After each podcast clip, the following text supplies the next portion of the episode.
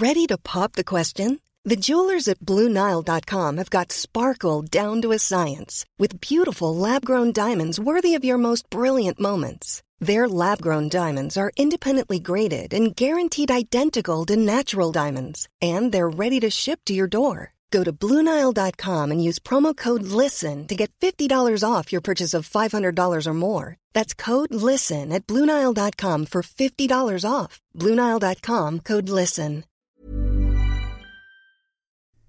Advertencia. Los mitos forman parte de la literatura oral y no tienen una visión final ni oficial. Así que si conoces un final distinto, escribe un libro.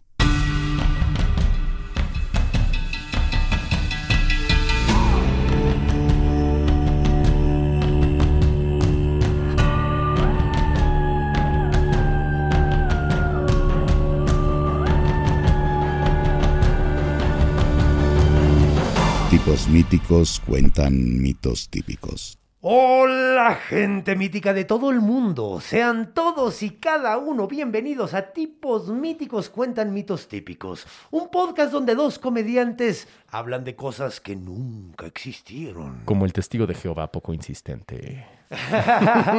De hecho, lo- es un mandamiento, ¿no? Casi, casi payos. Eh, O sea, tienen sí. que predicar. Sí, tienen que. ¿Tienen que? Tengo entendido que tienen una como cuota. Entonces tienen, ¿Tienen que. cuota, güey? Según yo sí. O sea, es así de lo que dicen los que se libraron de este pedo. No que sí hay como un número. Que, que mientras más gente hables y mientras más gente traigas, mejor eres ante los ojos de Dios. Entonces es un mandamiento. es jodón por mandamiento. Es jodón por De mandamiento. hecho, yo estoy en esa situación también. Pero bueno, yo soy el conde Fabregat. Yo soy Renato Guillén. Y en los controles tenemos al señor Iván Juárez. Hola, ¿cómo están chicos? Mucho gusto y bienvenidos a esta tercera temporada que ya llevamos un rato. Ya llevamos un rato y ha estado muy bonita. Yo estoy muy contento. Yo también, la verdad. Han sido muy buenas historias y estoy seguro que este día no va a ser la excepción. Te lo juro que no. Entonces, pues miren, aquí nos pueden ver muy guapos. Venimos con nuestro gear. Exactamente, que pueden encontrar en chunchos.mx. Chunchos.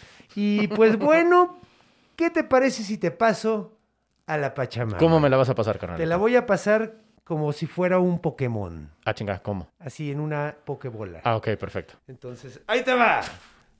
¡Pachamama!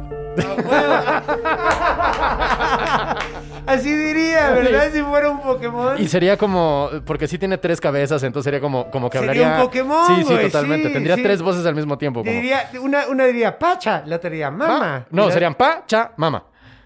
Pacha. Pero ¿por qué Mama es el doble? Yo, Porque pues, es que son tres cabezas.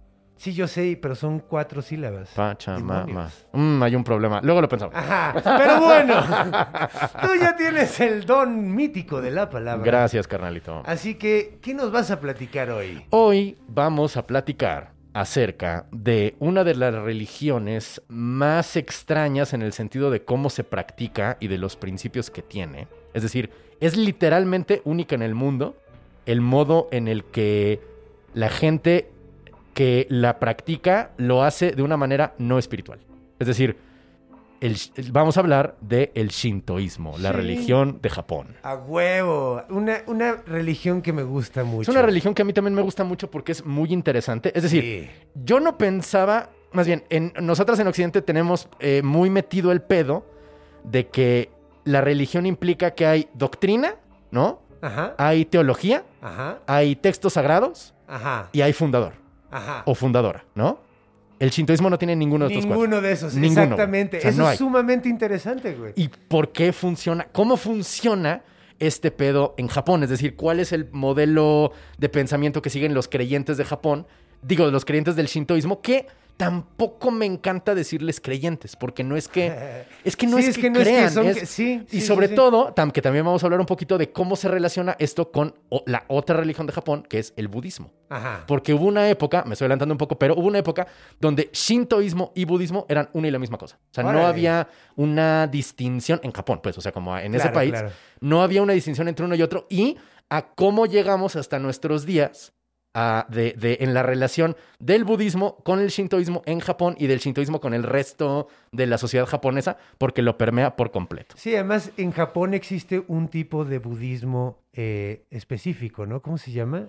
budismo. No, bueno, o sea, bueno, No, hay un chingo de... No, sí, la rama del budismo japonesa. A ver si me acuerdo. La ahorita. neta no, no, me, no me metí tanto, o sea, me, me metí a investigar cuál, era, cuál ha sido la relación histórica entre ambos, pero la verdad es que no, no, no te sé decir cómo se llama, porque de nuevo, a lo mejor es budismo shinto, porque te digo, el, el- el- el- la, la mezcla de ambas fue sumamente interesante, pero bueno. Ok, sí. Shintoísmo, o shin- nos- en, en Occidente le decimos shintoísmo, ¿no? Porque es un, un- un- una manera de pensar, un ismo, Ajá. pero eh, en realidad se llama shinto, ¿no? El- perdón, el zen, güey. Zen.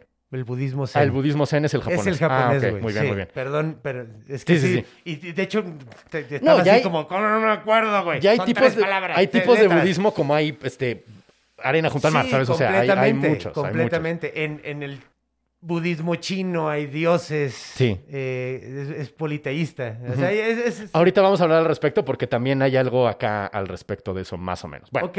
Shinto en japonés, Shin significa literalmente camino de los kami, ¿ok?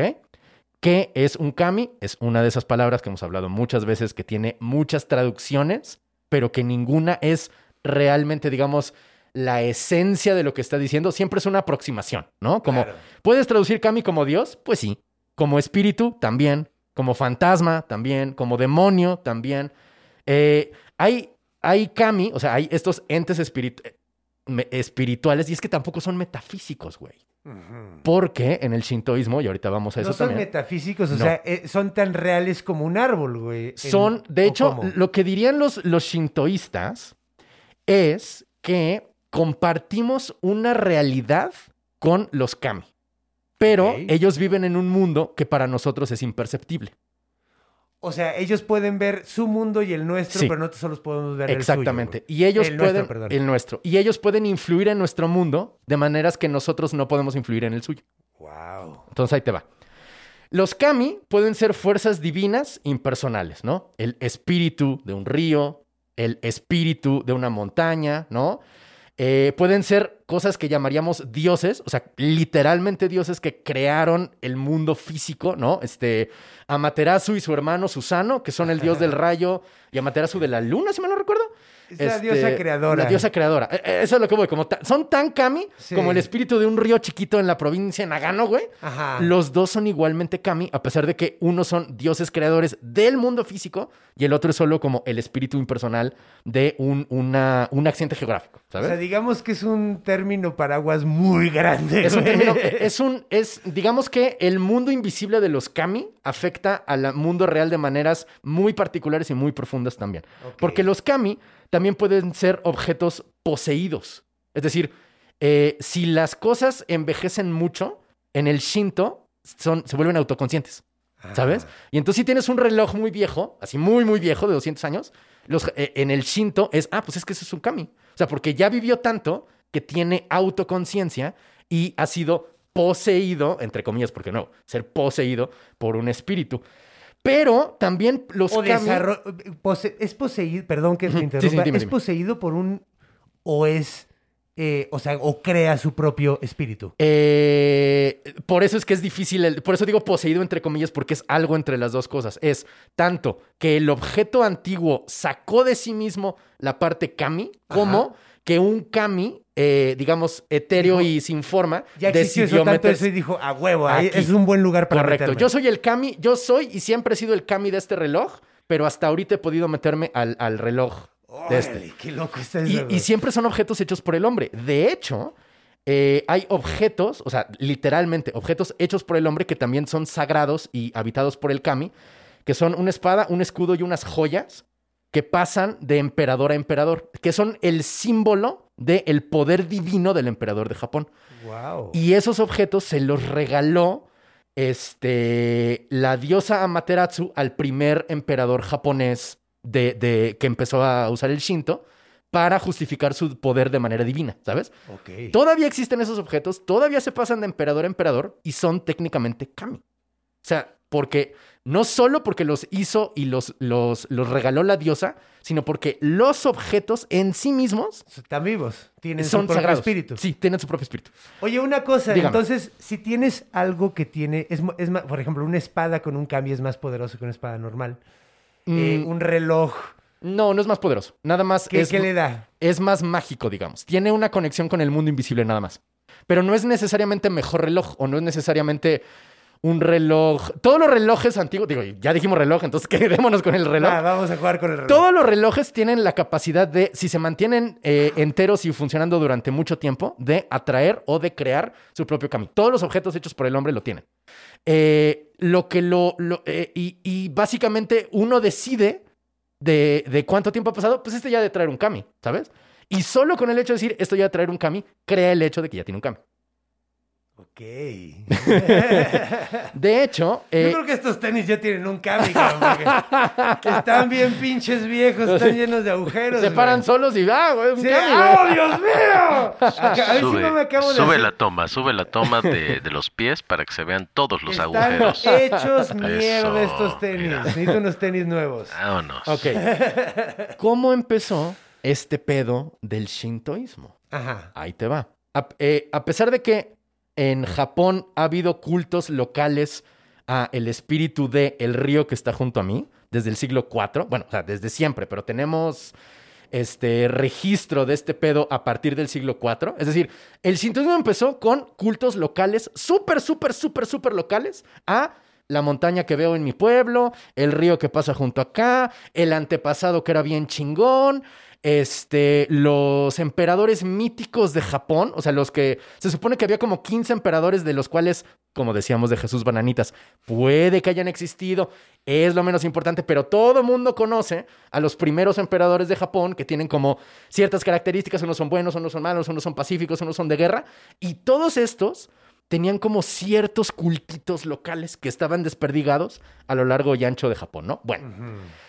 Eh, llega el siglo II de nuestra era y entonces toma el poder en Japón eh, una corte imperial que se llamaba Yamato, es decir, la familia Yamato tomó el poder en la zona de Japón que hoy es Nagano y eh, básicamente unificó todo esto. Todas estas creencias locales, la corte imperial dijo, bueno, nosotros ya estamos en el poder, nosotros somos descendientes de este dios que, que esta diosa que veneramos en nuestra localidad que se llama Amaterasu. Y gracias a Materasu es que tenemos este poder divino justificado. Y ahora todos nosotros vamos a creer en estos espíritus que ya creemos entre todos, pero ahora es oficial, ¿sabes? Ahora todo el imperio sabemos que seguimos esta religión con estos eh, pequeños cultos locales. Pero, obviamente, la, la- la corte Yamato tiene sus, sus, este, sus cultos particulares, sus cultos preferidos, ¿no?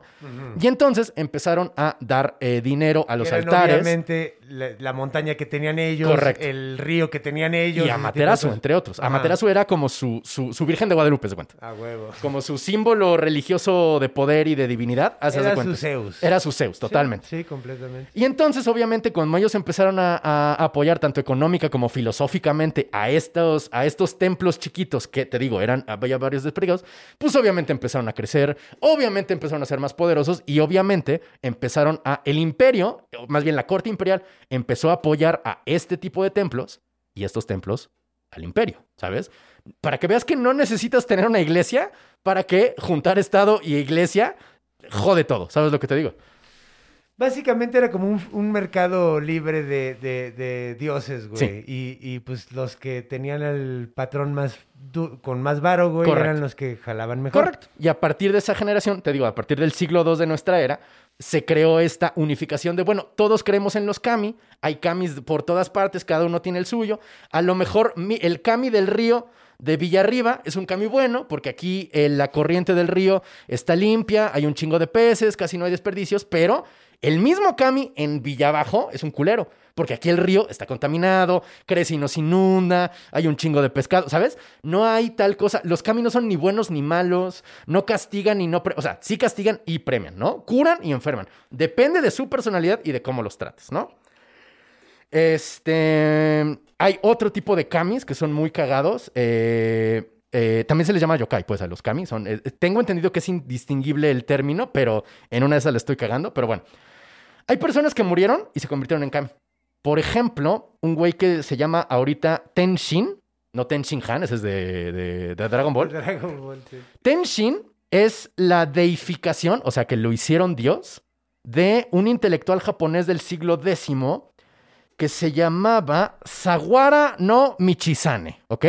Era un güey súper listo del siglo X, escribió un chingo de libros, hablaba bien cabrón de la economía y del mundo, no sé qué, la verga, y entonces murió. Y entonces empezó a aparecérsele a la banda de, su, de su casa y de su escuela todas las noches diciéndole, háganme un templo, háganme un templo, háganme un templo, háganme un templo. Y hasta que no le construyeron su pinche templo. No dejó de chingar. Exactamente. Estuvo chingue y jode hasta que le hicieron su templo. Y Era- ahora. Entonces, un Kami es un fantasma también de una Sí, persona, también, sí, también puede serlo. O sea, hay, no, y espérate, ahorita, ahorita vas a ver qué tan lejos llega este pedo de, de cómo se mueven históricamente los kami. Pero te digo, un güey que era un. Haz de cuenta que ahorita eh, los chavos. Ah, porque ahorita los chavos de Japón van al templo de Chen Chin para pedirles que les vaya bien en su examen de admisión a la universidad. O sea, así de específico es el pedo. Es como si ahorita fuéramos a la tumba de quién te gusta, José Vasconcelos, para ir a prenderle una velita y que nos dijera, oye, güey, por favor que me vaya bien en mi examen de la universidad, señor fascista, ¿no? Este... es el mismo, o sea, eh, cual- tan cualquier cosa puede ser Kami, que hasta un cabrón que se muere y no tuvo nada que ver con la religión es después deificado, o sea, hecho Dios y adorado. Camificado. Camificado, güey. Em, ¿Existe el térmico cami- camificar? Debería, pero no sé si existe. Pero te digo, como es, como es, como es darle culto a una persona que no fue, eh, que no tenía culto en su vida, se llama deificar. O sea, eso Claro. es que- que- que convertido en Dios, aunque de nuevo, esto no sea técnicamente un Dios. Un dios, sí. Eh, ah, algo que no te dije, que la parte de realidad que no percibimos los humanos se llama yukai. Es decir, en el Shinto no se distingue el mundo natural del sobrenatural. Es una sola realidad que los humanos y los kami compartimos. Y la parte que no podemos ver nosotros se llama yukai, ¿no? Claro. Te digo, Era no... Como el... De, de hecho, los... los en el... Ujú.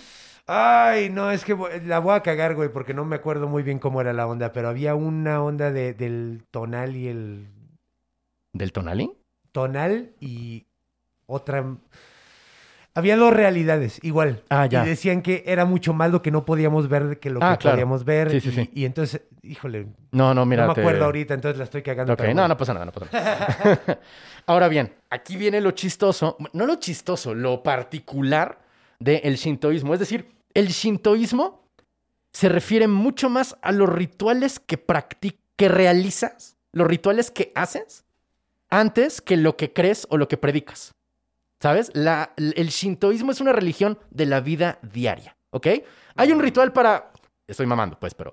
Hay un ritual para, tener, para co- cocinar un buen desayuno siempre, porque es importante el desayuno, ¿no? Hay un ritual para que te vaya bien en la escuela porque es importante ir a la escuela. Hay un ritual para cuando compras un coche nuevo porque es importante tener un coche nuevo, ¿no? Por eso, y ahorita vamos con eso del budismo, por eso dicen que en Japón la banda nace shinto y se muere budista. Porque no hay rituales shinto para la muerte. O sea, sí hay, pues, pero son mucho más populares los budistas que sí se ocupan tanto de lo previo como de lo posterior a la vida. Por eso, para la banda que va a los a, lo- a, la- a las, este, a los altares, a, las, este, a los templos shinto, para ellos, i- eh, para ellos ir al templo es como, y no sé si me vayas a seguir en este ejemplo porque no sé si te tocó, como ir a Showbiz Pizza. Sí, sí. me Sí te tocó, ok. sí. Para la banda que no es de nuestra generación ni de nuestra ciudad, porque ir a Showbiz Pizza es... No, y hay- hay- hay- eh, eh, bueno, había uno allá ¿En dónde? en El Paso. ¿A poco? Pero ¿Con no era animatronics? Ah, era, era Chuck E. Cheese. Ch- Ajá, Chuck E. ya, ya, ya. Cheese, Chuck E. ajá. Cheese y, Cho- y Showbiz Pizza son más o menos Ajá, lo mismo. Más o menos el pedo. La onda es que para los que nacimos a finales del siglo pasado en la Ciudad de México, porque había dos acá en la Ciudad de México, había uno en el sur, en la tienda de Hermanos Vázquez, en Avenida Ajá, Universidad, sí. y había uno en ¿Cuál era el otro, satélite, ¿A güey. Según, estoy casi seguro que era en Yo satélite. no sabía que había uno en satélite. Había dos, güey. Entonces, ir a Showbiz Pizza, o sea, no hay ninguna razón racional por la cual ir a Showbiz Pizza para celebrar tu cumpleaños, ¿sabes? O sea, es caro, la pizza es mala, este, te enfermabas de gripa porque había un putero de niños, ¿sabes? Pero algo hay en el ritual de ir a comer pizza, platicar con los animatronics, perderte en los putos juegos, que es el ritual de ir a Showbiz Pizza, ¿sabes? Showbiz Pizza solo existe para que los niños compren, estén en ese ritual y consuman, ¿sabes lo que te digo? Muy así, es como ir al boliche para los Shinto, haz de Sí, cuenta. ok, sí. el, el boliche es muy específico, solo lo puedes jugar en ciertos lugares, tiene, no puedes practicarlo en tu casa porque no mames, no hay mesas, ¿sabes? Hay gente que se lo toma más en serio que tú, hay gente que solo va una vez en la vida, hay gente que se clava mucho y se dedica profesionalmente al boliche, ¿sabes? Es así. Para ellos ir a la iglesia es como ir al boliche, una pedo más social que realmente como, ah, por mi bien y mi desarrollo como persona. No, es social, es ir con Eso la está banda. muy chistoso. De hecho, perdón, hay una... Encuentro un paralelismo muy cabrón aquí y ahora lo entiendo. Sí. ¿Con qué? ¿Sabías tú que eh, cada ciudad de Japón tiene una mascota? Sí. Tiene una botarga, Sí. güey. Y, y- y hay unas que están bien locas, hay unas que son de tal forma, y está bien chistoso ese pedo, güey. Es muy buen ejemplo, sí. y, y- y ahora entiendo de dónde viene, güey. Pues es que cada quien tenía su dios de su río, bueno, su kami de su río, su kami de su montaña, de su kami de sus árboles. Entonces ahora tienen que tener su representante de ciudad, güey. Exacto. Como tenían sus kamis, Y güey. tiene su propia personalidad. Es como un kami, Es como un exacto, kami. güey, Sí, totalmente. Totalmente. O sea, es, es- mira, no lo había pensado, pero tiene mucho que ver. Pero clávate en lo diferente que es practicar el shintoísmo a lo que es practicar. Podemos hacer una pequeñita pausa nada más porque se me quedó trabado la grabación. Ah, nada hijo. más deja de ver dónde retomamos. Ok, ok, pero ok. nada, ¿Qué perdimos? No, Eh, no. sé. Hola, soy el Conde Fabregat. Bienvenidos a mi canal. ¿Te gustan los monstruos? A mí también. Cuando hablas de monstruos hablas de biología, historia, mitología, videojuegos. Los monstruos están en todos lados porque están en la imaginación del hombre. Así que ven a escuchar el bestiario del Conde Fabregat en todas las plataformas de audio y YouTube. Entonces, el shintoísmo es mucho más de los rituales que realizas, o sea, que, que vas y haces, Ajá. que de lo que crees o de lo que predicas. ¿Sabes? O sea, es mucho más. O sea, a ver, obviamente tienen una filosofía moral el Shinto. O sea, como sí promueve la sinceridad, la pureza, la gratitud, los modales, ¿no? O sea, como sus virtudes cardinales sí tiene esas cuatro, ¿no? Y tiene así como acciones negativas que son el tsumi, ¿no? Que te mancha, pero vas al templo y te lavas y se acabó. No es como un pecado, ¿sabes? Que Dios le fallaste, la chica. No, o sea, sí, bueno, fui un culero con esta persona, le pido perdón y voy al templo a lavarme las manos. No porque crea que es importante lavarme las manos, sino porque socialmente Que sí lo es. que sí lo es, lávense las manos, por favor, y más en pandemia, ¿no? O sea, no es que diga, oh, tengo un pecado muy grande, sino como la, la, eh, el ritual que debo seguir, porque hay rituales para todo en el Shinto, para quitarme esta mala vibra que traigo, ¿no? Insisto, comillas en malas vibras, es ir al templo y lavarme las manos, ¿no? Y ahí te digo, hay este... Hay rituales para lo que tú quieras de la vida diaria, porque el Shinto es una religión de la vida diaria. O sea, hay, hay este, rituales para siempre desayunar, o sea, no es cierto, estoy mamando, pero hay rituales para siempre preparar un desayuno balanceado, ¿no? Eh, hay rituales para que te vaya bien a la escuela porque es importante ir a la escuela. Hay rituales para, Para cuando... estar mamando. Para estar mamando. sí, hacerle como, ¿no? hay rituales, como aquí en México, hay banda que cuando se compra un coche va con un padrecito a que lo bendiga. Ajá. Hay, hay templos en Así Japón. como, como la onda de romper una botella en un barco nuevo. Ándale, también, pero ahí no llamas a ningún sacerdote. O sea, como la gente en Japón, si se compra un coche, va a un templo en específico que está dedicado a los coches nuevos, al kami de los coches nuevos y el ritual de los coches nuevos. Eso sí no estoy mamando, eso sí así es, o sea, no me acuerdo el nombre, pero así de específico y así de vida diaria es el pedo en el shintoísmo, porque, este digo, es mucho más de lo que haces, es como ir al, como ir al boliche, güey. A huevo, sí. o sea, ir al boliche no tiene ninguna razón racional. No es un juego particularmente como que puedes jugar en tu casa, como que a huevo tienes que ir al boliche. O sea, al, al boliche, a la institución de Sí, boliche. no, no es como el fútbol que, No es como el fútbol, en cualquier, en cualquier parquecito Exacto, juegas, güey. Totalmente así. cierto. O sea, tienes que ir al templo para realizar la acción de aventar la pelota, ¿no? Y se hace una vez al año o cuantas veces quieras. Te digo, hay gente que va una vez en su vida y con eso tiene. Hay gente que nunca va. Hay gente que es que le encanta ese pedo y entonces se dedica Se profesionalmente. profesional, güey, sí. exactamente. Hay banda que abre su propio boliche, ¿sabes? Que ahora que los pienso con la pandemia, creo que ya se nos acabó el boliche, mano. No Como, mames, sí, de hecho, habrán sobrevivido. Bueno, sobre... quién sabe No, cómo sobreviven quién esos, sabe cómo Son como los camoteros. Pero, pero a lo que digo, pero a lo que voy es, es divertido. ¿No? ¿Al- ¿Alguna vez has jugado boliche? O sea, Sí, me al-. Ah, ok. Mira, yo, el- el- cuando yo vivía en Morelos, abrieron un boliche en, en Cuernavaca y se hizo la sensación, güey. Así todo el mundo iba al boliche y aunque no me. Porque, ¿Qué más haces? Porque en qué más haces Morelos? pinche Morelos. Pero lo que voy es. Yo me acuerdo de haber ido a ese boliche, güey. Al de Cuernavaca, Sí. es que era la onda, güey. Yo ahí Sí. celebré mi cumpleaños 10 o 11, me acuerdo. O sea, porque como en McDonald's también te podías hacer tu cumpleaños. Sí, pero porque es ese tipo de cosas que vas de una manera social a realizar una, un, este, ¿cómo decirlo? Un, un corte de caja, haz de cuenta, ¿no? O sea, yo celebré mis diez, mi décimo año de nacimiento. Ergo, voy a ir a dar gracias, entre comillas, al boliche, porque es lo que fui a hacer, ¿sabes? O sea, Sí. también fui con mis amigos, también fue divertirme, pero es un ritual donde das gracias por haber sobrevivido esos 10 años, ¿no? Así más o menos sí, es el shintoísmo, güey, ¿sabes? Porque todo el mundo va a los, ah, perdóname, porque todo el mundo va a los, a los rituales y a los, y a los templos. Ajá. A, o sea, literalmente tocan una campanita, le hacen así dios, al kami, güey. agradecer al kami o a pedir que te vaya bien, pero no es que realmente crean que esto tiene una influencia metafísica, sino que como que socialmente se juntan todos para decir lo que hacemos cuando está queremos, chido, está chingón. Por eso no hay espiritualidad. Sí.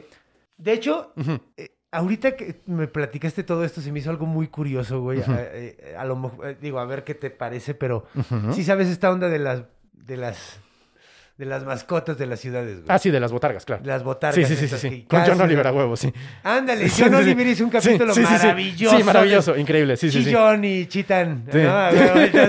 Chitán es- me encanta ese personaje, güey. Pero está muy cagado porque es como, esa botarga es como el Kami de la ciudad en cierta Ándale. forma, güey. Sí, porque ya- o sea, sí, es como una modernización de eso, güey. Por Correcto. eso lo tienen, ¿no? O sea, se podría decir que es como, digo, es, es como hacer la versión comercial. Claro. Como los equipos de fútbol son la versión comercial de las guerras internas, haz de cuenta. Ándale, o sea, vamos al estadio para ver que ir al estadio es otra era o va a ser o regresará a ser una función social. Porque, ¿qué necesidad tienes de ir a ver un partido en vivo? Así, neta, ninguna. Es absolutamente el estar con la gente, el llevar a los niños por primera vez al estadio, el juntarte con tus compas que, que van a beber, ¿sabes? Ir a un show de stand-up. Ir a un güey. show de stand-up Eso es- es otro como es otro, ¿no? exactamente, Sí. güey. Porque qué Así. necesidad, no, pero es que sí Ninguna. es bien mágico. Correcto. Estar rodeado de gente, Exacto. güey. Ir al lugar, güey, donde se hace la comedia. Sí.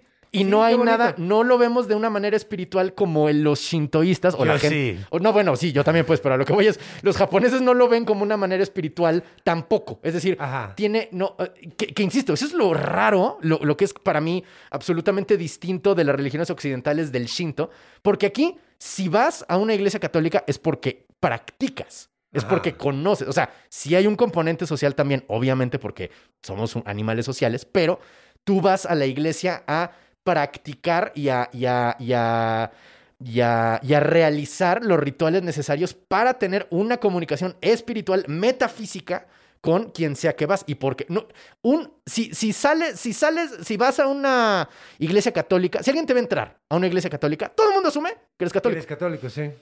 no necesariamente por entrar al templo shintoísta de no sé quién, nadie asumiría que uno, crees o ve que eres una persona espiritual, ¿sabes? Si la gente te ve entrar a una iglesia dos veces por semana, todo el mundo diría, ah, ese güey es católico, o es un católico practicante, Ajá. o es un católico convencido. Sí. En el Shinto no, en el Shinto puedes ir diario al pinche templo y no necesariamente es una experiencia espiritual para ti, ni nadie asumiría que lo estás haciendo porque eres una persona, comillas, espiritual. Ajá. Ahora, templos en Japón hay un chingo. Un chingo, entre 60 y 100 mil. No sabemos exactamente cuántos. Porque hay unos enormes, que son, las de cuenta, Disneylandia. Y otros que son así del tamaño de este mueble. Ok, sí, ¿Sabes? Y- que no es un altarcito. Sí, es un altarcito y se acabó. Porque es un dios, digo, un cambio, un, un- un- un- un- una deidad Muy muy, pequeña, particular. güey, ¿no? ajá. Sí. O con poco culto. O te digo, que en un lugar como es el kami del río que te inundó, acá te caga y entonces aquí el, el ritual es chiquito. Y en el otro, donde llena las cosechas, es un templazazazo y es el mismo pinche kami, ¿sabes lo que te digo? huevo, pues es que ese sí vale la pena invertirle, güey. Es un que te da varo, güey. Ahora bien, la afiliación y la práctica eh, en, en Occidente son una y la misma cosa, ¿sabes? Si eres católico, practicas los rituales del catolicismo. E insisto, en el Shinto no. Cualquiera puede hacerse sacerdote, cualquiera, de lo que tú quieras. Hombres y mujeres tienen sus propios acá filosofía. Oye, yo quiero ser sacerdote del kami de la ciudad de Tokio. Ah, pues, Sí, pues es como religiones güey. de, de Dungeons and Dragons, Sí. ahorita que lo pienso. o como, o trabajar, o como hacerte este bolicista profesional, a huevo. ¿sabes? Em, ahora bien, o comediante. si tú te vas, es muy cagado esto. ah, vamos a empezar a hablar entre la relación entre el, el Shinto y el budismo. Si tú te vas al artículo de Wikipedia, y esto también pasa en el libro este de la CIA, que son los hechos del mundo, ¿no? La CIA tiene un libro de este ancho que te dice de cada país su cosa más importante, ¿no? En el de Wikipedia es muy cagado porque tienen una gráfica de el, haz de cuenta, el conapo japonés, ¿no? Y entonces te dice, ok, de la gente religiosa, qué porcentaje creen en qué cosa, ¿no? O sea, como hay un chingo de ateos, esto no nos importa, ¿no? De la gente que le decimos, oiga, ¿usted es religioso? Sí, a huevo. ¿Qué religión practica? Entonces, escúchame bien los números, ¿no? Cristianos, 1.5, casi nada. Otras religiones, 6.2. Budismo, 66.7. Shintoísmo, 69%. Y es de, güey, eso es más de 100%. Es que la mayoría de los que dicen que son budistas también son shintoístas. Exactamente. Y eso es único. En ningún otro lugar del mundo te vas a encontrar una gráfica donde te diga la gente creyente suma más del 100%. A huevo, güey. No se puede, porque como te digo, los japoneses nacen shinto y se mueren budistas, porque hay rituales. Cuando ya estás a punto de valer verga, dices, no, pues tengo que realizar los rituales del Buda porque ya me está llevando la chingada, güey, ¿sabes? Ahora bien, el budismo llegó a Japón en el siglo VI de nuestra era, ¿ok? Llegó a través de chinos, o sea, de, de- de monjes budistas chinos que en el, lo que le dicen el mainland chino, Ajá. agarraron sus barquitos y se fueron de misioneros. Estos güeyes sí de misiones, ¿no? Sin armas ni, ni, ni virus, cabrón, ¿no? Ni pinches bacterias. Y llegaron a Japón y dijeron, ¿qué hubo? Sin armas biológicas. Sin armas biológicas tampoco. Llegaron a Japón y dijeron, ¿qué hubo? Este, oigan, eh, somos budistas y este es nuestro, eh, este es Buda, este es este, cierto, no, es que... Los japoneses dijeron, ok, chido, perfecto, este... Chingón tu kami. Chingón tu kami. No, tal cual. Primero dijeron, órale, es que estos güeyes traen un kami chino. Está cabrón. Pasaron unos cuantos años y luego los budistas dijeron, oye, es que, ¿qué crees? Los, los kami, los yokai, pues también están sujetos a este pedo del Dharma, güey. Como ellos también pueden morir y renacer y ellos también pueden llegar o no al nirvana. Y de hecho, los budistas empezaron a ir a los templos Shinto, literalmente con libros budistas en la mano, a leerles a los espíritus, güey. Como, oye, ahí te va, te voy a leer de qué se trata el budismo. Estas son las cuatro verdades universales. Y les hablaban en voz alta a los kami para convertirlos al budismo, güey. A huevo, güey. Hay un número, o sea, eh, les leían los sutras, te digo, a los, a los, a los, a los yokai. Y hay un ejemplo muy cabrón. Es que sí, güey. De hecho, se me hace una gran estrategia. Es una Primero- superestrategia. Primero, güey, convierta a los dioses, güey, y luego ya. Hay, una, hay un ejemplo clarísimo que es un vato que se llama Hachiman. Creo que lo topas. Creo que hemos hablado de Hachiman. No, no, la neta no me acuerdo. No sé, güey. Hachiman es uno de los que decía al principio uno de los primeros emperadores místicos. O sea, en. Japón hay una lista de emperadores, de- o sea, como los primeros Sí, emperadores sí. de Japón, que probablemente existieron. ¿sabes? O sea, hay, hay una que otra prueba, pero no sabemos si son como se llamaban, si fueron 15, si cuántos vivieron, ¿sabes? Pero hay una leyenda al respecto de ellos basados en gente poderosa al principio de la historia japonesa, ¿no? Bueno. Eh, antes de que llegara el budismo, había uno de ellos que se llamaba, este, justamente así, este, Hachiman, ¿no?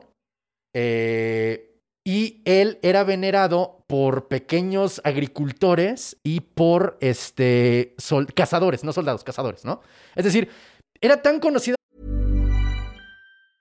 Spring is my favorite time to start a new workout routine. With the weather warming up, it feels easier to get into the rhythm of things. Whether you have 20 minutes or an hour for a Pilates class or outdoor guided walk, Peloton has everything you need to help you get going. Get a head start on summer with Peloton at onepeloton.com. la historia de este vato que varios agricultores le pedían a este güey porque era un emperador muy, buen, muy bondadoso y que quería el pueblo. Oye, eh, Cami de mi emperador antiguo que ni siquiera conocí, que llueva, que llueva. Oye, déjame tener una buena casa, una buena pesca, la chingada, ¿no? En el siglo VIII, o sea, eh, a mediados del siglo VIII, perdón, o sea, 250 años después de la influencia budista, empezaron a representar a Hachiman, en lugar de como un emperador, como un monje budista. Porque los budistas hicieron que la imagen se convirtiera al budismo. Y de hecho se convirtió tan bien y llegó tan lejos que se convirtió en Bodhisattva Hachiman. Es decir, un güey que está ya en camino a hacerse un Buda. Y entonces representaciones antiguas de Hachiman sale como soldado y representaciones más modernas de Hachiman sale ya así, con, con su, con su eh, y truquito, exactamente, así. y así, güey. Y es el mismo, güey. Literalmente se convirtió al budismo Después de la después muerte. de la muerte, güey. Sí, Y ¿quién después de haber sido Dios, güey. Primero se murió, luego lo hicieron Dios y luego se convirtió al budismo. Sí, güey, pues güey, así es el pedo. De hecho, no sé si te acuerdas en el episodio de, de- de Dioses del Viento, eh, cuando hablamos acerca de eh, Fujin y Raijin. Rayen, ajá. Ellos también se convirtieron, ¿no? ¿Te acuerdas? Sí, que, sí, de hecho- de hecho hay- acerca de eso. Correcto, sí, güey, correcto. Que se convierten, güey. eh, Hay muchos y ejemplos de se esto. ¿eh? vuelven así como ayudantes de Buda, güey. Exactamente. Eh, hay otra onda que es otro ejemplo de esto mismo que estamos diciendo, Amaterasu y Toyoke, que eran dos diosas, que, o sea, hemos hablado mucho de Amaterasu. Amaterasu tenía una hermana que se llamaba Toyoke. Y ahora lo que representan estas gemelas es una representación femenina dual de Vairochana, que es la deificación del Siddhartha Gautama histórico, es decir, del Buda hindú.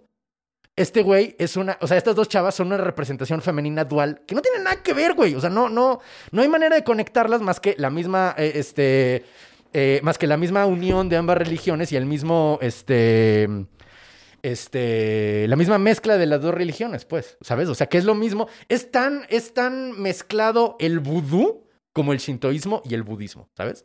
Es la, es la misma mezcla de ambas cosas, pero no pensamos en esto luego, luego al pensar en shintoísmo, pero siempre lo pensamos en el, en el, en el, en el vudú. Ajá.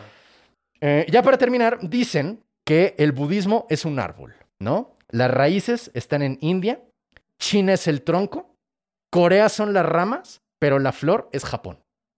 Gracias en parte a este sincretismo tan cabrón que hay entre las religiones y cultos locales de Japón con la religión gigantesca que es el budismo. Y luego después de la Segunda Guerra Mundial hay todo un tema, o sea, los gringos influyeron mucho en este pedo de una separación entre uno y otro porque como que no entendían qué chingado estaba pasando y es muy complejo de meternos, pues no, no, no, no los voy a aburrir con ese pinche pedo. Pero eh, eh, eh, me gusta mucho que el sincretismo generalmente pensamos, ah, claro, la Virgen de Guadalupe es sincretismo, ah, huevo, el, eh, el, eh, Papa Legba es sincretismo, ¿no? También el sintoísmo. Absolutamente Sí, no, sí, sincretismo. completamente, Sí, sí, sí. Totalmente sincretismo. Eh, ok, ahora bien. Yo, la verdad, es que no soy muy fan de Pokémon. Yo tampoco. Yo no lo soy. Pero me gusta Pokémon porque es el ejemplo perfecto para los yokai. Es decir, tanto en el juego. tú- Tú vas con tu juego, ¿no? El Pokémon Go. Ajá. Y entonces con el juego ves el mundo de los yokai invisible y lo puedes Oh. agarrar, ¿sabes? A huevo. Y entonces dije, seguramente habrá un chingo de Pokémon basados en yokai. Le pregunté a un amigo que es así de gordo de la, de la Wiki Plaza, de la Friki Plaza, ¿no? De la Wikiplaza. De la Wiki. Plaza, güey, de la, perdón, saludos, Wiki Wiki. Este, eh, este güey de la, de la, me dijo, güey, hay un chingo. O sea, y como no acaba. Si quieres hacer un programa esto necesitas tres horas, entonces te voy a dar 10, güey, ¿sabes? Y entonces ahí les van 10 Pokémon, Top 10. top 10 de Pokémon. ¿Los que más te gustaron o los que Eh, escogió tu amigo? Básicamente escogí los que más me gustaron y uno que otro que. Como que el Pokémon se me hizo medio puñetas, pero la historia me latió. Ahorita, ahorita, te, voy a, ahorita te voy a enseñar cuál, güey. O sea, por ejemplo, eh, el Pokémon este primero. No nos odien, eh, fans del Pokémon. Sí, no, disculpen. Este, este, por ejemplo, que se llaman Bullpix y Ninetales, o sea, nueve colas. Bullpix, Bullpix como de bull... de- Como de vulva, sí. Ah, No, que son de zorritos. Volpi, güey. No, no, no. ¿De Jorge Volpi? No, Volpi significa, eh, significa zorro en italiano, güey. Ah, no, ni puta. Ah, bueno, probablemente se, se verá Volpe. ese nombre. Ellos están basados en Kitsune. Kitsune literalmente en japonés significa Sí. Tienen poderes los kitsune, no son cualquier animal en la cultura japonesa. Les mama joder con los humanos, ¿sabes? Cambian de forma y entonces te violan o se casan contigo y años después descubres Dicen, que es un ¿Qué pinche... crees? Exacto, Estaba güey. engañándote, pendejo. Tus hijos no existen. Así Uh. tal cual, güey. Este, te pueden poseer... corriendo como el pato Lucas. Sí, exacto. Te pueden poseer como fantasmas. Te pueden jugar bromas que van de dejarte pelón hasta matarte. Sí, son Este, los kitsunes. Y el, el Ninetales es importante porque dicen que los kitsune, cada mil años que viven, tienen una, Una cola, cola extra. extra, Por sí. eso el Ninetales tiene casi mil años, ¿no? Digo, perdón, Órale. cada 100 años que viven tienen una cola extra. Ah, Entonces va. kitsune tiene casi mil años, perdóname. Cámara milenaria. Luego también está este vato que se llama Lycan Rock. Obviamente Lycan por sentido de lobo. El sí, pues te digo, Ay. Volpe, Volpe Es, es, italiano. es- es en sí, los nombres Pokémones a huevo tienen una De referencia lados, directa, sí. pero la relación con los, con los kami no es tampoco tan evidente, ¿no? Lycan Rock está basado en Okuri Inu, ¿no? Es un yokai en forma de lobo, ¿ok? Entonces, lo que hace este yokai es que si tú vas caminando de regreso a tu casa en la intemperie, él te va protegiendo de animales y de otros kami, y de otros O sea, yokai, es como aunque un tú... perrito que te va cuidando. A menos que te caigas. Y te come. te come, güey. Si, Si te, te caes, te tropiezas, come. te come, güey. Te chupa el diablo. Como que es una promesa. Ándale, ese es un muy buen ejemplo de cómo funcionan los kami en Japón. Si cuando se caen las cosas, no es que tú y yo literalmente pensemos que el diablo chupó la paleta, pero hay en nuestras mentes un diablo cuya única función es chupar cosas que se caen al piso. Eso es completamente shintoísta. ¿Sabes lo que te digo? Ok. Este. Luego viene. Ah, este es uno de. Este me gustó. Fíjate. Este Pokémon. O sea, pero ¿cómo? Es buen pedo hasta que te caes, Sí, si te O caes sea, es lo peor que le puedes hacer. ¿Ves ¿te este? ofende o, o dice, pues Te ya, mata, güey. No hay una razón racional. ¿Ves este, esta serpientita? Parece una abeja chaparra. Parece una abejita. Está, se llama, ahora verás, Dunsparcy. Y está basado en Tsuchinoko, ¿ok? Ajá. Tsuchinoko es básicamente una serpiente mágica, chaparrita y gorda. Lo único que le hace diferente a otras serpientes es que duermen mucho, roncan muy cabrón y les encanta tomar alcohol. Y yo pensé, güey, mi papá, mi papá es un yokai, cabrón, y nunca me dijo. Ah. Saludos, jefe. O sea, es una serpiente Sí, es una alcohólica y huevona Sí, sí, sí. y ruidosa mientras duerme. correcto, correcto. Bueno, no alcohólica, nada más le gusta. Nada más le gusta el chupe, sí, sí, sí. Mira, Sí, alcohólico suena feo. este es Jo Jo. y está basado en el pájaro Jo, que es así tal cual, exactamente. Este es una de los yokai más importantes de todos, es uno de los más... eh, Oh. Viene de China, en China le dicen Feng Huang, Feng Juan. es la contraparte femenina del dragón. Es decir, si- es, si el yin es blanco y el yang es negro, el yin es dragón y el yang es Feng Huang. Que es un ave, ¿no? Es un ave, es, es la más, es el rey de todas las aves. Aparece en tiempos buenos, desaparece en tiempos malos. ¿Has visto un Feng Huang últimamente? No. Yo tampoco. ¡Oh, no! ¡Regresa, Feng Juan! Tiene los cinco colores del confucianismo que son negro, blanco, rojo, verde y amarillo. Esos colores representan las cinco virtudes del confucianismo, que son Ren, la virtud de la benevolencia, la caridad y la humanidad. Ji, que es la honestidad y ser derecho. Shi, que es el conocimiento. Y Conde. ¿Está Ren? ¿Por qué no está Conde? No está conde. Shin, que es eh, ser fiel, ser, ser este.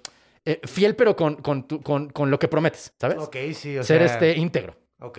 Y Li, que es modales, o sea, como. eh, es portarte bien, pero es tener un, un, un, un, este, mm, un comportamiento adecuado, ¿sabes? O sea, como ser considerado con los demás, estar como... Más bien saber que si estás en un funeral no hay que contar chistes y si estás en un club de comedia no hay que estar Triste. triste, güey, ¿sabes? Y si hablas, si estás Ubícate. ubícate. Si estás hablando con una abuelita, pues no dices chingas a tu madre, ¿sabes? Como en ese sentido son morales. A menos de que fuera la que se murió hace poco, que fuera la reina del albur. La ay, sí, qué triste. Ella ella daba clase en mi facultad, güey. ¿A poco? Una vez al año esa señora daba un curso intensivo en Albur.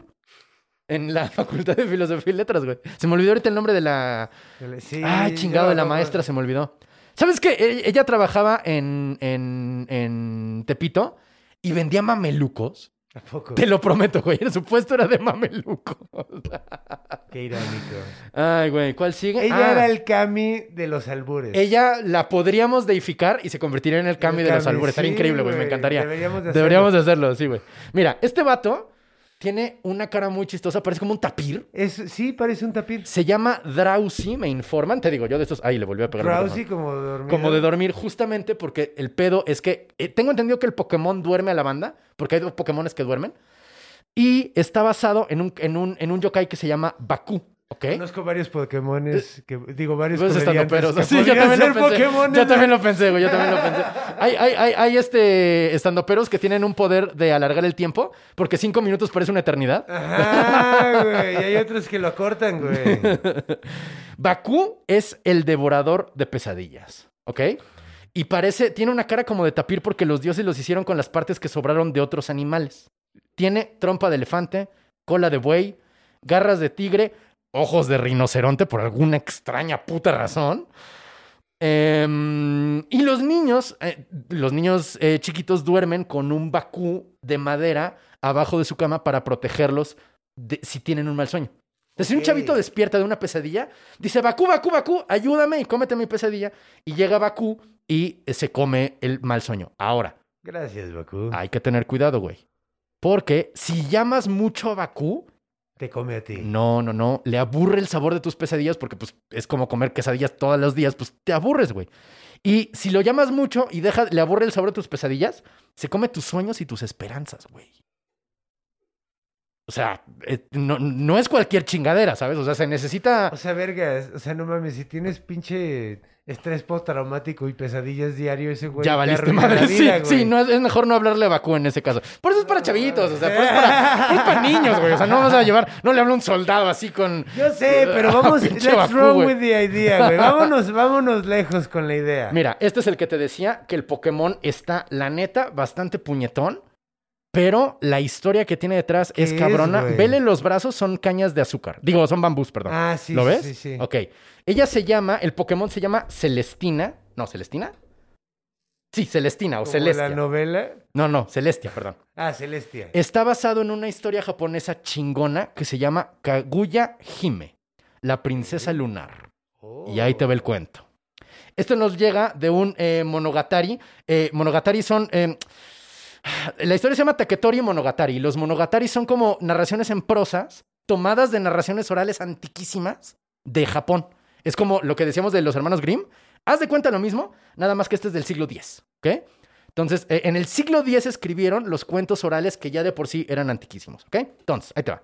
Había una vez un señor que vivía de cortar bambú, ¿no? Un día se encontró un bambú que brillaba, cosa normal y natural, ¿verdad? Y lo cortó. Eso no pasa.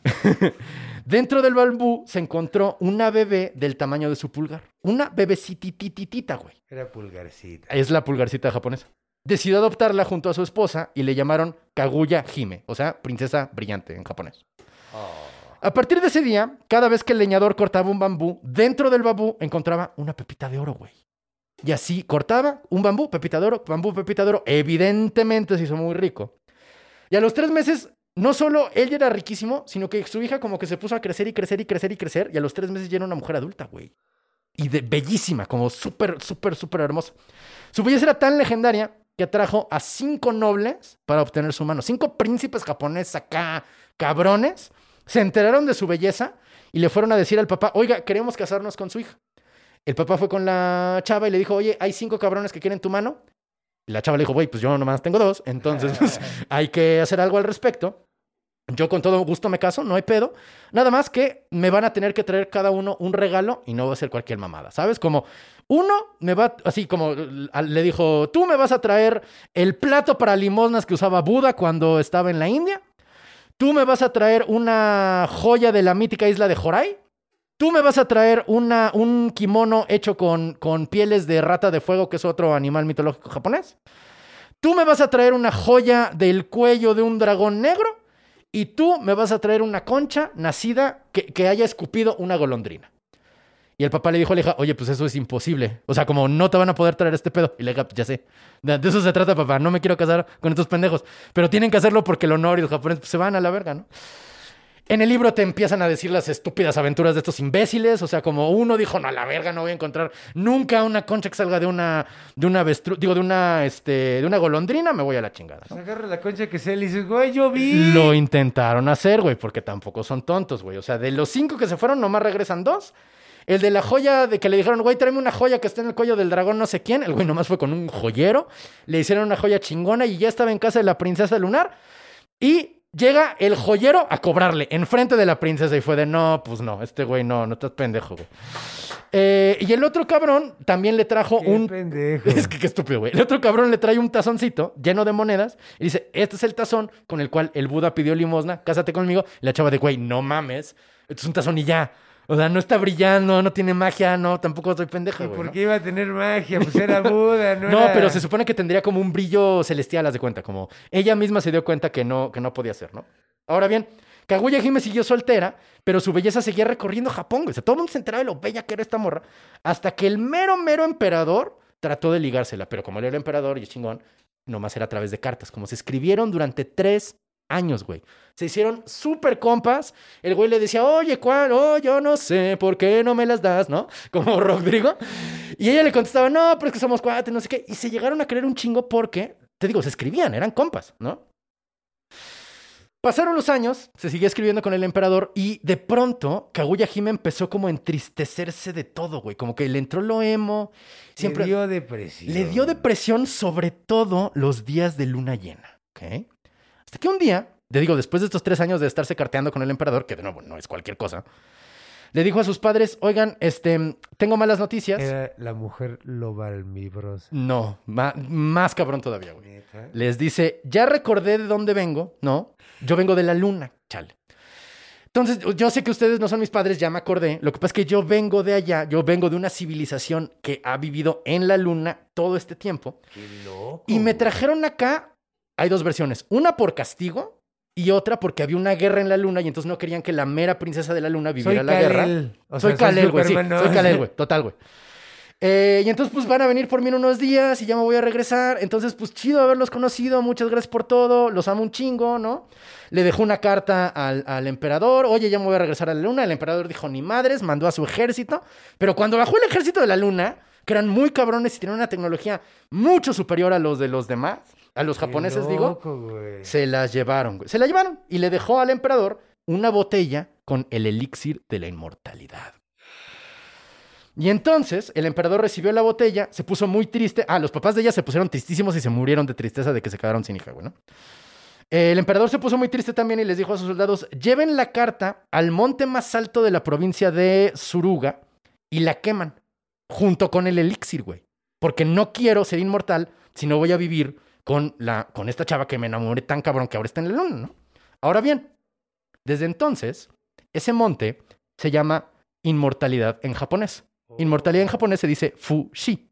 Yeah. ¿Te suena el nombre Fuji? Fuji. Exactamente. Y entonces, ya hasta nuestros días, el humo de la carta, bueno, no hasta nuestros días porque ya no es un volcán activo, pero durante muchos años, el humo de la carta era que el monte Fuji era un volcán activo. Porque está quemando una Una carta eterna, sí. y una carta eterna. Sí, pues sí, con el líquido eterno. Según yo, eso sí es completamente mi interpretación, Sailor Moon está basado un poquito en esta historia también.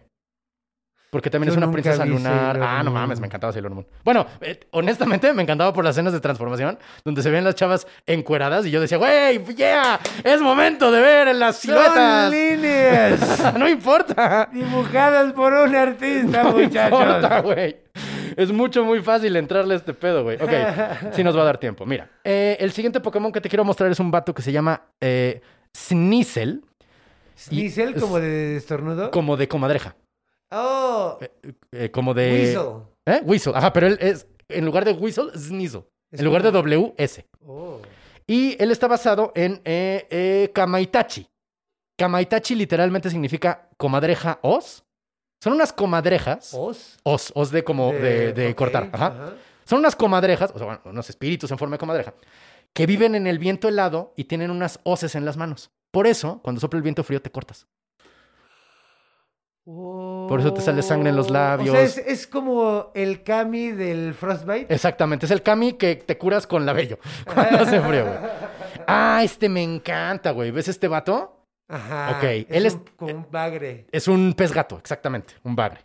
Su nombre Pokémon es Whiscash, en lugar de, de, de, de Whiskas, Whiskers ajá, de- y de- exactamente. ajá. Su nombre está basado en eh, Onamatsu, en japonés. Onamatsu. Onamatsu, ok. Onamatsu literalmente significa eh, pez gato gigante, ¿no?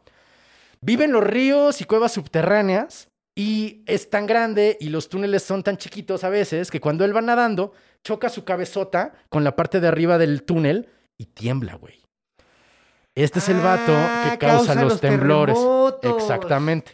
Ahora ¡Qué bien, loco!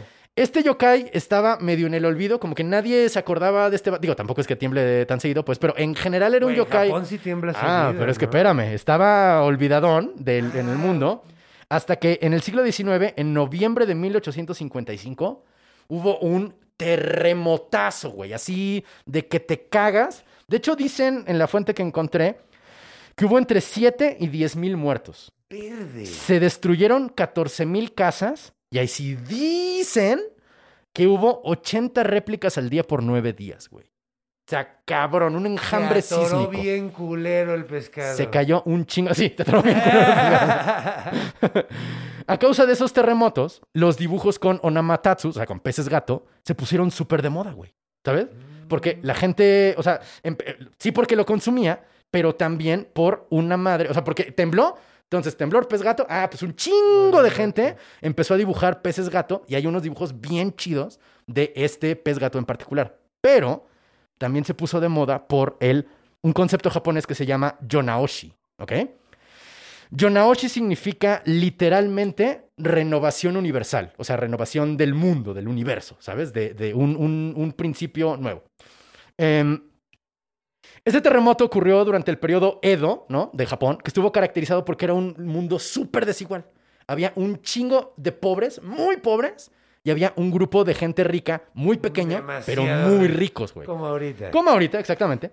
Pero entonces tembló y, eh, eh, o sea, bueno, había, había esta desigualdad y también había muchas revueltas eh, eh, campesinas, ¿sabes? O sea, había literalmente revoluciones buscando el Yonoashi. De hecho, el, el Yonaoshi, perdón.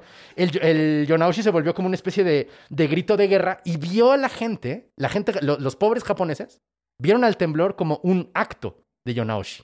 ¿Por qué? Porque las casas que se cayeron eran, en mayor parte, de gente rica. Y entonces los ricos tenían que invertir dinero para reconstruir su casa, cosa que le dio dinero a la gente A pobre. Shh, Y se fue igualando el pedo. Por eso también empezaron a dibujar mucho a los peces globo, digo, a los peces gato, eh, para, eh, para que, como se empezó a hacer un poquito más equitativo el pedo tras el temblor, el pez gato empezó a significar también Yonaoshi, un símbolo, como el Che Guevara es un símbolo de la revolución cubana, el pez gato se volvió un símbolo de, de esa revolución. de de Correcto. Y, y sobre todo del periodo posterior en el cual sí hubo un sh- como que se. O sea, eh, eh, eh, se- estuvo tan cabrón todo que eh, cuentan por ahí que los prostíbulos oficiales de las ciudades grandes se tuvieron que pasar al campo. Y entonces eso hizo que tanto los constructores que construían casas ya tenían varo y se ponían el prostíbulo, como el lugar donde se ponía el prostíbulo florecía. Porque, güey, los japoneses les maman, Sí, les, sí, les sí. encanta. Les encanta desde entonces. También. Eh, por eso el, el- el onomatsu, te digo, se volvió un símbolo revolucionario. Ahora bien, el onomatsu también era visto, el, el pez gato también, perdón, era, no onomatsu, este... Ah, sí, onomatsu, perdón. Sí, onomatsu. Es que el concepto es yonaoshi, me hice bolas, me hice bolas. El onomatsu, Sí, de hecho me confundí un poquito. perdóname, perdóname. Eh, ¿Yonaoshi qué es? yonaoshi es el concepto del cambio universal, la renovación mundial, yonaoshi. Sí, porque de repente empezaste... Ok. Sí, onamatsu, Onamatsu es el pez es el gato. pescado, exacto. Ajá. El pez gato también fue símbolo como algo negativo, no solo positivo de la revolución y la de ser más equitativos. También fue visto como algo negativo, pues el temblor los agarró en la época, el periodo Edo, es cuando Japón empezó a abrirse al occidente. ¿Sabes? Como que empezaron a llegar los ingleses, como que empezaron Sí, a hablar sí, con otras personas. sí, sí, cuando- Y la gente decía, güey, ¿qué más señal quieren de que esto está mal que tembló y se cayó todo a la verga, güey? Y entonces el, pe- el pez gato fue símbolo tanto de la revolución eh, eh, Como para igualitaria. cerrar las fronteras. Correcto. Cámara. por eso, en esta época, encuentras un chingo de dibujos de pez gato, pero chingos, güey. O sea, como, como ahorita encuentras un chingo de dibujos de Garfield, por ejemplo. En ese entonces, en los ochentas, había, había Garfields en los carros, ¿te acuerdas? Sí, de hecho yo, yo tenía uno que... que- Todo mundo lo mi- tuvimos, mi- güey. no, no lo querían pegar mi mamá porque decía, no mames, Carlos, te lo compré, pero no chingues. Ándale. No voy a traer un Garfield. Hubo un momento en que todo mundo traíamos un Garfield en el Sí. coche. Hubo un momento en que todo el mundo tenía un dibujo del pez gato por cualquiera de estas dos razones. En ese sentido fue popular, güey. Este, ya casi vamos a acabar. Te voy a mostrar este que el Pokémon está muy chistoso. Este vato. Ah, ¿qué es eso? Se ¿Es llama- una- ¿Es un coco? Ajá, es una palmera con caritas. En Pokémon se llama ex- ej- Executor. O sea, como ejecutor, pero de huevo. Con- Y está basado en un, en un kami terrorífico que se llama Jinmenju. Jinmenju literalmente significa árbol de caras humanas. Es un árbol que su fruto, o sea, sus flores y sus frutos parecen caritas humanas. Cámara. Que abren la boca, cierran los ojitos, le hacen como que así. No hablan, pero gritan y se ríen. Y entonces... Oye, qué cómodo. No, no, no, pero es que se ríen de ti. O sea, si tú vas, como alguna vez... has- No, sí, estoy, güey. De hecho, si yo estoy viendo una planta que tiene jetas y se empieza a reír y gritar, güey, te cagas. güey, o sea, mi diarrea Sí. sale color de arco iris. Pero güey, sí. el, el pedo es que, como que, no sé si alguna vez has estado frente a, ¿Alguna vez le has gritado gordo, gordo, gordo a un grupo de guajolotes? Ah, sí, Te güey. Te contestan. contestan todos igual, güey. Con las cabezas, si tú les dices, hola, todas empiezan a reír, güey. Porque se ríen del humano, ¿sabes? Pero si tú les hablas y tú, ja, ja, oigan, ¿cómo están? Ja, ja, ja, ja, Me llamo Renato. Se ríen tanto que se mueren, güey, y se caen. Porque se, se empiezan a, a sangolotear, se separan de la rama, pum, y se caen al piso. Si tú quieres regalarle un ramo de esas casas, ca- este, caras, solo tienes que ir al árbol, hablarles tantito y luego recogerlas, güey. Cámara. Horrible, güey. A mí esto me parece súper creepy. Está, sí está perturbador, güey. Sí muy, está muy creepy. perturbador. Ah, mira, este también es muy bonito y este creo que ya es el último, de hecho, sí, ya es el último. Este es bien chingón porque en, en Pokémon se llama Son dos, le están mordiendo la cola, güey. Tiene, es una madre rosa con un caracolito atrás, ¿no? Sí, es como... ¿Es un parásito? No. El, el, tengo entendido que aquí el Pokémon es el rosa y el otro es nomás, o sea, como que parece que tiene cara, pero es parte de su cuerpo, ¿sabes? No. Podría estar equivocado en esto, ¿eh? porque no, ahí sí la neta no lo investigué, pero él está basado, se llama Slowbro, como porque es muy lento, entonces es Slowbro, y está basado en un cómic que se llama Sasa- Sasae Oni. Oni es demonio, Sasae es un caracol japonés comestible que le dicen caracol turbante. ¿no? Porque parece un turbante, porque es así como, como en, en churrito. Sí, como un... Ay, bueno, sí, sí, Sí, sí. Y es un camarón, de un camarón, un caracol marino. Dicen que sabe rico. La neta yo no lo he probado, pero dicen que sabe a toda madre. Y después de mucho tiempo, igual que los objetos, si pasa mucho tiempo y sobrevive este caracol, se convierte en un yokai. Vive bajo el mar, como Bob Esponja, ¿no? Vive en una concha bajo el mar. Eh, y cuando obtiene poderes y se convierte en un yokai o en un oni, que te digo, oni es como demonio, Demonio. se puede convertir, o sea, bueno, pu- puede, puede parecer una mujer guapa, muy guapa, que se está ahogando, güey, ¿no? Y entonces hay una historia muy chistosa donde un Sasae Oni eh, empieza a fingir que es una mujer guapa, ya, ya, auxilio, no sé qué, y pasa un barco pirata, güey, ¿no? Y entonces el barco pirata, que eran un chingo, eran así 30, 50 cabrones, ven a una chava que se está ahogando, la rescatan y le dicen, chata, pues, ¿qué crees? Te toca pira, te vamos a violar entre todos, güey. De uno por uno, o tú decides quién por dónde, ¿no?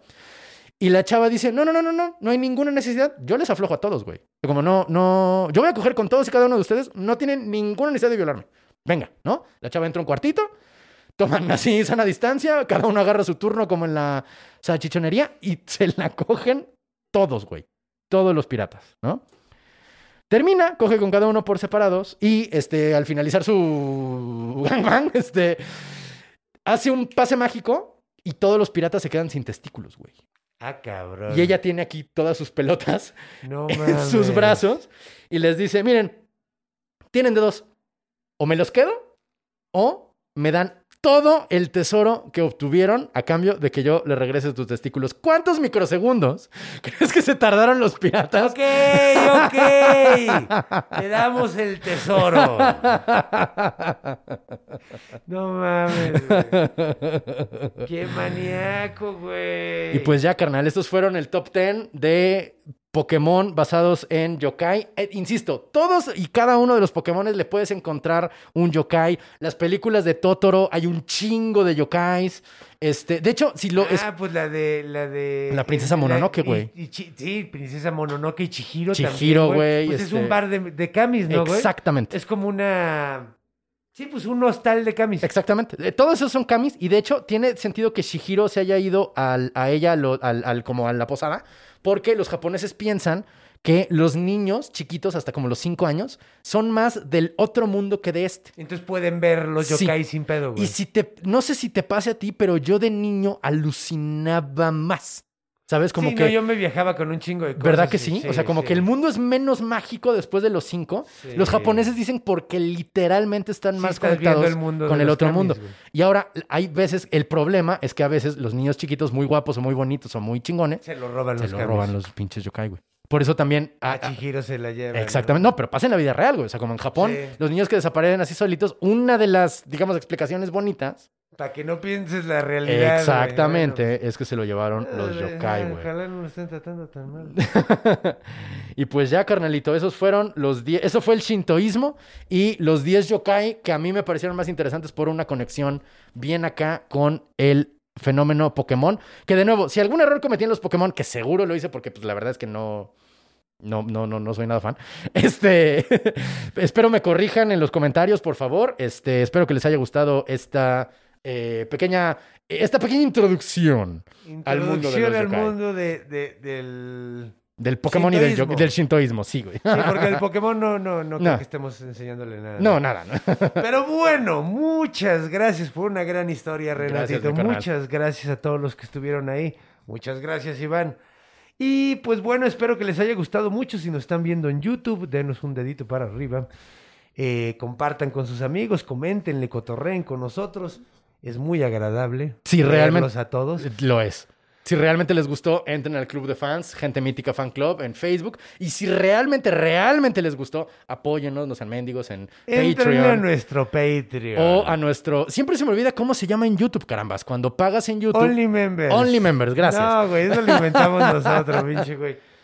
Members Only. Members Only Members. Entren a nuestro Members Only de YouTube, donde desde 2 dólares eh, al mes nos pueden Sí, apoyar. Nos pueden apoyar y va a ser muy, muy, muy agradecido por todos nosotros. Van a poder ver material extra. una- Sin el- estos videos sin publicidad, este hay contenido exclusivo para Patreon eh, y para esto la, la gente que se una en YouTube también pagando Y pues también si quieren apoyarnos pueden comprar nuestras Ah, es cierto, sí, las Eh, garritas. ¿Dónde las podemos comprar? en chunchos.mx. ¡Chuchos!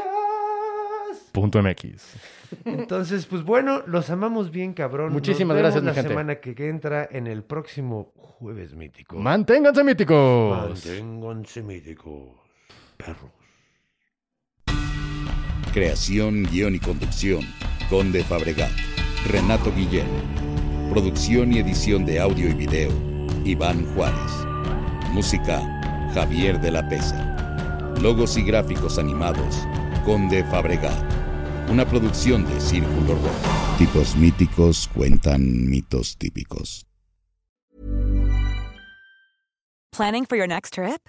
Elevate your travel style with Quince. Quince has all the jet setting essentials you'll want for your next getaway, like European linen, premium luggage options, buttery soft Italian leather bags, and so much more. And is all priced at 50 to 80% less than similar brands. Plus, Quince only works with factories that use safe and ethical manufacturing practices. Pack your bags with high-quality essentials you'll be wearing for vacations to come with Quince. Go to quince.com slash pack for free shipping and 365-day returns.